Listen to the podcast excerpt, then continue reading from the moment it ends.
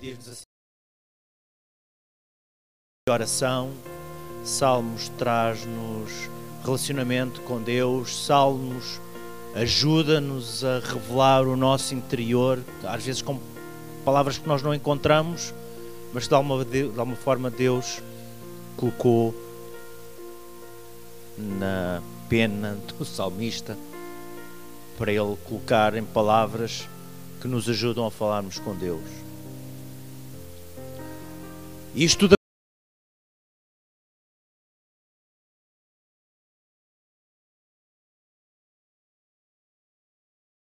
Sabemos que muita gente não gosta de ler Deuteronômio, Números, Levítico, porque são livros pesados de ler. Muitos deles trazem relatos que nos causam alguma confusão. Mas esses livros estão na Bíblia justamente porque Deus quer ter um relacionamento connosco. E não é um relacionamento apenas de das coisas que nos agradam. Não é apenas, apesar de que isso é crucial, essencial para a nossa vida, não é apenas do sacrifício de Jesus na cruz. Isso é essencial, mas há muito mais para além disso.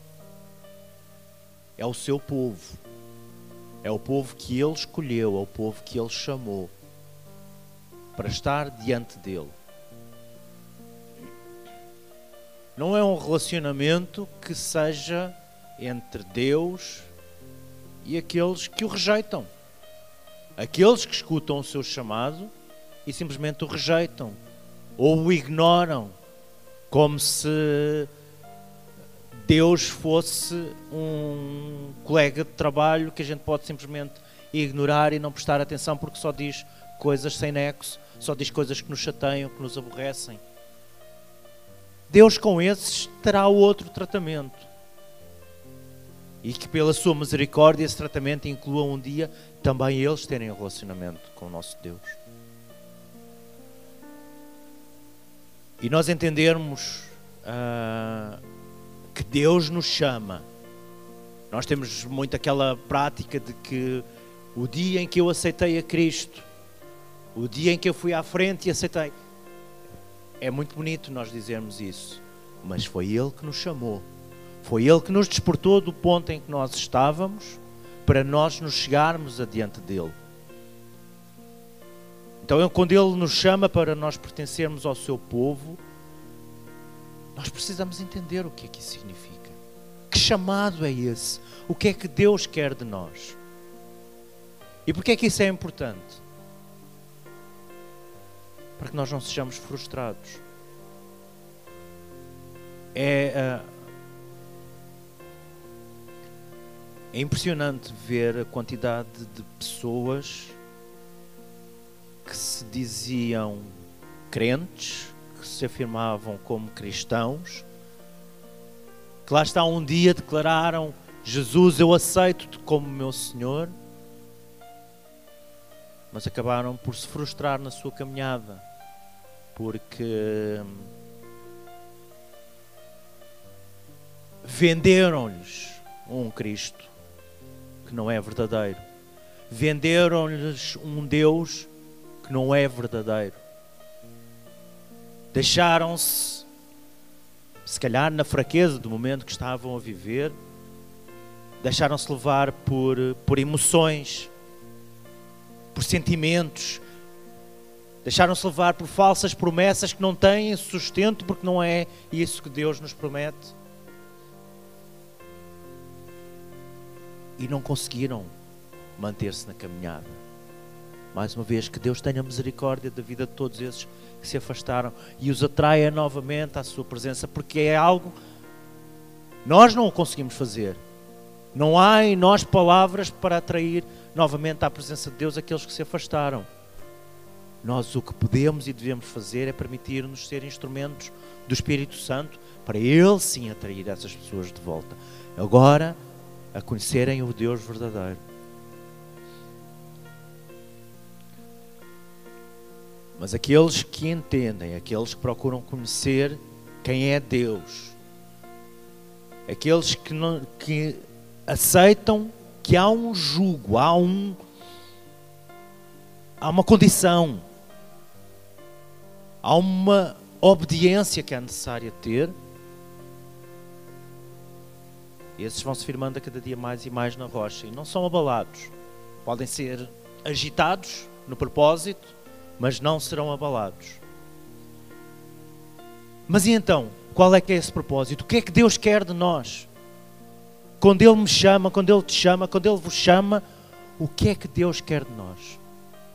Ele só quer que nós estejamos aqui assim, domingo após domingo, a prestar-lhe culto. Ele só quer que nós colaboremos nas atividades, nas programações da igreja. É isso que Deus quer de nós? Este tempo que nós estamos a viver já quase dois anos, recordo-me bem, dessa, dessa semana em 2020. De repente, não sei qual foi a realidade de cada um.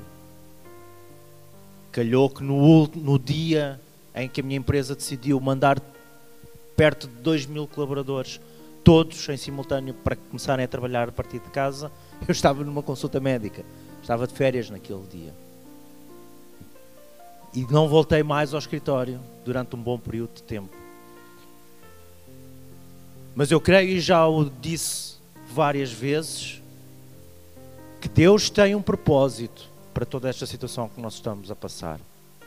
Deus tem um propósito com o seu povo, com a sua igreja, nesta pandemia, em todo este rebuliço que nós andamos continuamente a viver.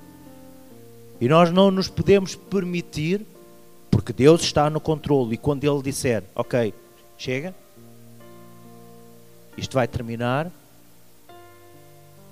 E nós não vamos voltar ao que éramos. Nós não nos podemos dar ao luxo de ter passado dois anos com as nossas vidas completamente bloqueadas de alguma forma e não aprender nada com isso. E uma das coisas que Deus me permitiu aprender, uh, quase logo ali naquele período, em que tudo fechou. Com certeza lembram-se também quanto eu. As igrejas fechadas, só para falar neste nosso contexto. Nós não tínhamos a possibilidade de reunir sequer em casa uns dos outros. Era um, um, um quase um pânico. Eu lembro-me de sair de casa com uma roupa para ir despejar o lixo e voltar a casa para uma casa de banho e trocar a roupa toda e pôr tudo logo. Tal era o receio justificado. Não. Há muita coisa que nós fizemos no pânico de uma situação que ninguém conhecia verdadeiramente o, a dimensão. Adiante. Eu vi-me numa situação de. E agora? Vamos ficar sem igreja? Vamos ficar sem compartilhar da palavra, sem nos alimentarmos? O online é muito bom, é. Mas o online é sempre só um complemento de algo. O online não é igreja serve para muita coisa. Nós tínhamos começado por outras razões, curiosamente de uma forma online, porque era com irmãos que estavam distantes e que nós não tínhamos fisicamente possibilidade de estar juntos, começámos um estudo. Então, nós já estávamos a fazer online por conta da distância, agora que estamos fechados todos dentro de casa, vamos continuar. E esse estudo foi essencial para mim e eu creio para aqueles que na altura fizeram connosco. Foi essencial para evitar que a nossa caminhada com Cristo desse uma parada. E foi algo que, uh, uh, à medida que eu depois reflito, penso para trás em tudo o que aconteceu desde essa altura, mais e mais me firmou o propósito de que nós não podemos dar-nos ao luxo de parar. Nós não podemos dar-nos ao luxo de descansar e achar eu já sei o que preciso. Basta-me ler uma passagem hoje, uma passagem amanhã e a minha caminhada com Cristo está assegurada. O Salmo número 1 diz-nos de uma forma bem clara: Bem-aventurado é aquele que medita na palavra do Senhor de dia e de noite. E nós precisamos fazer o mesmo. Esse estudo chamava-se justamente o propósito eterno de Deus. Nós já fizemos esse estudo aqui na, na igreja e quem sabe voltaremos a fazê-lo. Esse estudo abriu-nos os olhos, porque permitiu perceber a resposta a esta pergunta tão simples, mas às vezes tão complicada de encontrar uma resposta. O que é que Deus quer de nós? Não é o que é que Deus quer do Sandro enquanto pastor. Não é o que é que Deus quer das irmãs enquanto levitas. Não o que é que Deus quer de todos nós, o que é que Deus quer do seu povo, para que é que Ele nos separou. Olha lá para trás, Gênesis capítulo 1. Deus criou todo um mundo que só na beleza da sua existência, na forma como revela o seu imenso poder na criação, já exalta o seu nome. Então, para que é que Deus ainda foi criar o homem que com todas as capacidades que lhe deu, só podia era dar-lhe chatices. Mas Deus criou o homem. Porque Deus cria relacionamento. Deus não se relaciona com o elefante. Deus não se relaciona com uma formiga. E não é por causa do tamanho. Deus não se relaciona com uma laranjeira.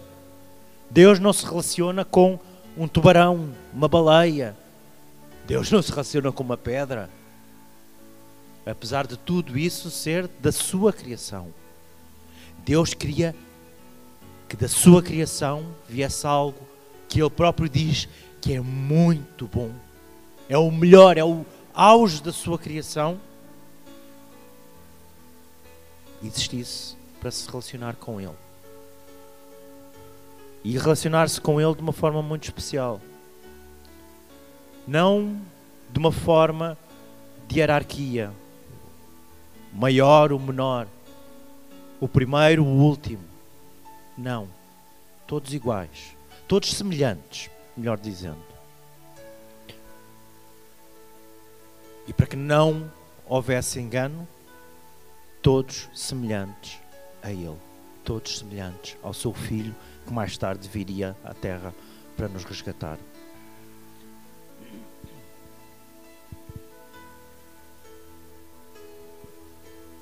Quando nós entendemos o que é que estamos aqui assim a fazer, quando nós entendemos porque é que Deus criou o ser humano e logo criou a cada um de nós, com as nossas diferenças, com as nossas características, com as nossas capacidades, com as nossas falhas, mas a cada um de nós Deus criou e chamou para esse propósito de pertencermos a uma imensa e incontável família de muitos irmãos, todos e cada um de nós com o propósito de sermos semelhantes a Jesus. Quando nós entendemos isto, quando nós aceitamos isto para a nossa vida, e nós precisamos aceitar para a nossa vida isto. Várias coisas na nossa caminhada cristã vão mudando.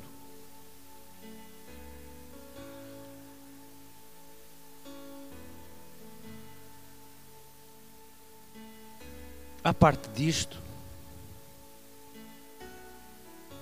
por algum motivo, Deus não me deu esse entendimento. Mas eu creio que muito daquilo que nós escutamos, muito daquilo que nós refletimos, que nós pensamos, que nós lemos na, na palavra de Deus, acaba por nos levar a olhar muito muito para a eternidade. Para, aqueles, para aquele tempo infindável é que nós estaremos continuamente diante do Pai. Nós olhamos muito para as promessas que Deus nos faz para esse tempo. E são promessas magníficas. São promessas que efetivamente nos fazem ansiar pelo céu, por estarmos diante de Deus o tempo todo. Eu, eu não, não consigo, não consigo imaginar como será esse tempo. Porque uma coisa eu sei que será algo muito diferente daquilo que nós vivemos hoje. Porque nós estaremos diante do nosso Deus. E nós aspiramos muito, nós pensamos muito nisso, nós refletimos muito nisso, nós ansiamos muito por esse tempo, porque é um tempo em que nós sabemos que a Bíblia assim nos promete que não haverá mais choro, não haverá mais tristeza, não haverá mais dor, porque são coisas que nós vivemos diariamente. Diariamente nós vivemos tempos de dor, diariamente nós vivemos tempos de tristeza. Constantemente o choro vem sobre nós, se não literalmente, há um, um abatimento nas nossas vidas por conta de muita coisa que nós sofremos. Nós experimentamos dores no nosso corpo, nós experimentamos cansaço, frustração. Quantas vezes nós estabelecemos metas, sonhos, ainda há bocado falávamos sobre um sonho. Temos planos e quantas vezes esses sonhos, esses planos, essas metas acabam enfiados dentro de uma gaveta qualquer ou amassados e jogados no lixo porque não conseguimos, porque desistimos, porque aparecem-nos obstáculos tamanhos que nós não conseguimos ultrapassar e nós desiludimos. Desiludimos porque não conseguimos fazer, desiludimos porque aspiramos demais. E dependendo do nosso ponto, da nossa fortaleza espiritual, digamos assim, da nossa força espiritual, nós saímos desses, dessas desilusões continuando firmes, sem desistir. Não, eu continuo. Cristo é o meu alvo, não vou desistir, vou continuo firme. Ou saímos segura-te que não, se não vais cair. Então Deus, o meu sonho, o meu plano, tudo que eu apresentei diante de ti, eu orei e nada acontece. Ou desistimos. Não, quero mais nada contigo, Senhor. Cansei tudo aquilo que eu apresento diante de ti sai errado, sai frustrado. Não quero mais, vou viver a minha vida. Vou seguir a minha vontade, os meus planos. Mas nós não vamos desistir, amém? Nós vamos prosseguir. Nós oramos mais, nós louvamos mais, nós entregamos-nos mais a Deus. Só que nada disso é garantia de que nós não vamos continuar a sofrer situações semelhantes à que nos levou à dor ou ainda piores. Jesus disse-nos de uma forma bem clara: lembram-se, neste mundo tereis aflições, mas tendo bom ânimo, eu venci o mundo. A vitória sobre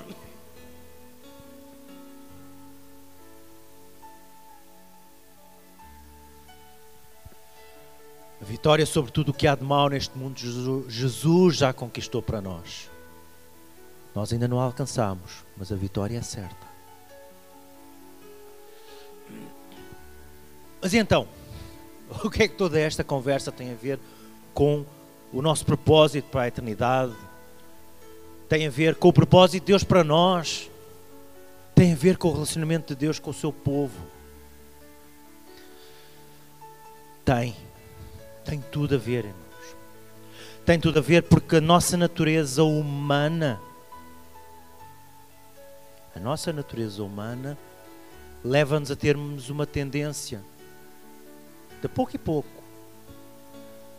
Hoje é uma coisa, amanhã é outra. E as nossas aflições, essas aflições vão mudando vão moldando o nosso foco. Vão moldando o nosso foco. Às vezes nós não estávamos a apontar bem, bem, bem na direção de Cristo, estava um bocadinho desviado e estas coisas todas levam a que a gente desvie o nosso foco ainda mais.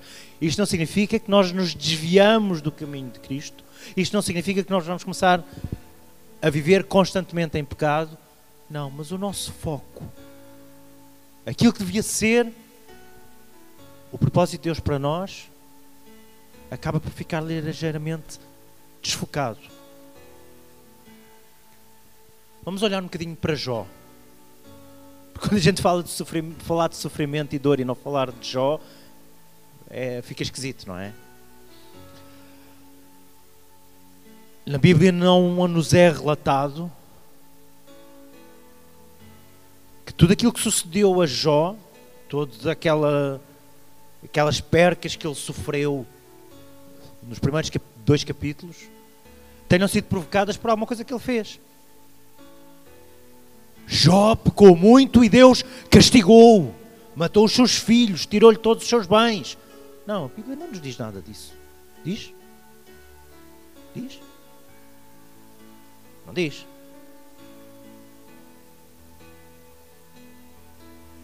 Mas a Bíblia não nos diz que nada do que Jó tenha feito de errado levou a que ele sofresse. Antes, pelo contrário. O facto de Jó se apresentar diante do Senhor, de ele ser visto por Deus como alguém íntegro e temente ao Senhor, a forma como Jó levava a sua vida de uma forma agradável a Deus, é que acabou por colocar numa posição em que Satanás o quis destruir, o quis amaldiçoar. Mas nós não conseguimos perceber ali nenhuma espécie de castigo da parte de Deus ou punição. Vemos Jó ao longo de todo o livro que leva o seu nome. Infelizmente, ou felizmente, não sei. Há um propósito de Deus ali, muito ajudado pelas palavras nem sempre sábias que os seus amigos lhe preferiam. Vemos Jó a questionar, vemos Jó a reclamar da sua existência, vemos Jó a desejar ter sido abortado. Mas no final Jó conclui: Antes eu só te conhecia de ouvir falar, agora eu te vi com os meus próprios olhos. Deus transformou todas aquelas coisas com o propósito de que Jó o conhecesse verdadeiramente. Eu não sei se Jó aspirava ao céu, como nós falamos dele hoje. Não sei, porque a Bíblia não me revela o quanto da revelação de Deus sobre a eternidade Jó conhecia.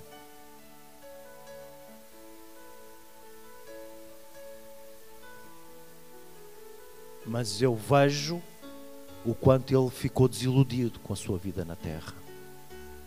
Eu vejo o quanto ele amaldiçoou a sua existência ao ponto, como eu disse há pouco, de, de desejar ter sido abortado. Ele não desejava a morte, ele desejava nem sequer ter nascido. Mas eu vejo também o quanto Deus se revelou a Jó e como essa revelação o resgatou. Muitas vezes nós tendemos a, a, a, olhar para o final do livro e ver o quanto ele foi financeiramente abençoado. Mas eu olho para o final do livro e antes de chegar a esse ponto, eu vejo que Jó já se sentiu imensamente abençoado. Ele podia não ter recuperado nada da sua saúde, podia não ter recuperado nada dos seus bens. Mas o simples facto de ele ter conseguido conhecer verdadeiramente quem é Deus, foi para ele a maior bênção que ele podia ter. Ele estava focado novamente naquilo que era necessário. O Salmo 3, do qual nós lemos alguns versículos, termina com a seguinte afirmação: De ti, Senhor, vem o livramento, abençoa o teu povo. Deus quer um relacionamento com o seu povo aqui na terra. Um relacionamento com o seu povo escolhido. Com o seu reino de sacerdotes que ele mesmo estabeleceu, com a sua nação santa, que é sua propriedade exclusiva. Deus quer um relacionamento de proximidade. Lembram-se o que a Bíblia nos relata sobre como era com Adão e Eva antes da queda? É isso que Deus quer connosco. É esse relacionamento próximo do pai com os seus filhos que Deus quer connosco. Mas Ele quer isso aqui, onde nós estamos. Agora, onde nós vivemos. Porque na eternidade, irmãos, nós não vamos ter outra escolha. Nós não vamos ter mais nada para fazer.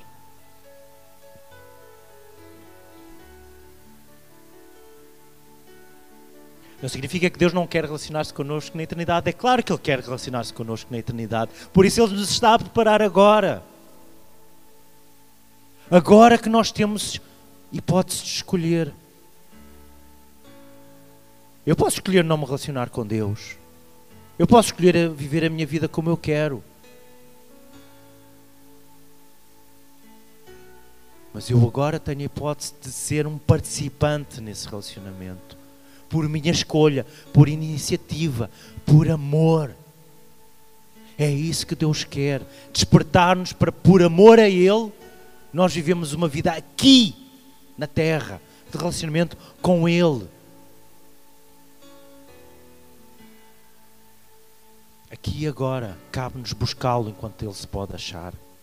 Aqui e agora, cabe-nos meditar na lei do Senhor dia e noite e ter prazer nisso sentirmos satisfeitos por podermos olhar um salmo, olhar uma passagem dos Evangelhos, olhar o livro do Apocalipse, podermos meditar naquilo que Deus nos está a falar ali e sentir prazer, satisfação, sentir que há algo de extraordinariamente rico para nós ali.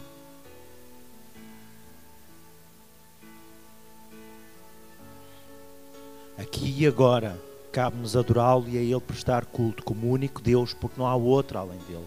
Aqui agora cabe-nos buscar a Sua vontade, procurar agradá-los com tudo aquilo que nós fazemos, com tudo aquilo que nós falamos, com tudo aquilo que nós pensamos, com tudo aquilo que nós sentimos. As instruções de Deus são para a nossa vida aqui e agora. Deus não nos está a dizer como é que nós vamos ter que viver a eternidade. Deus está-nos a dizer como é que nós temos que viver aqui e agora. Esse tem que ser o nosso foco, esse tem que ser o nosso alvo.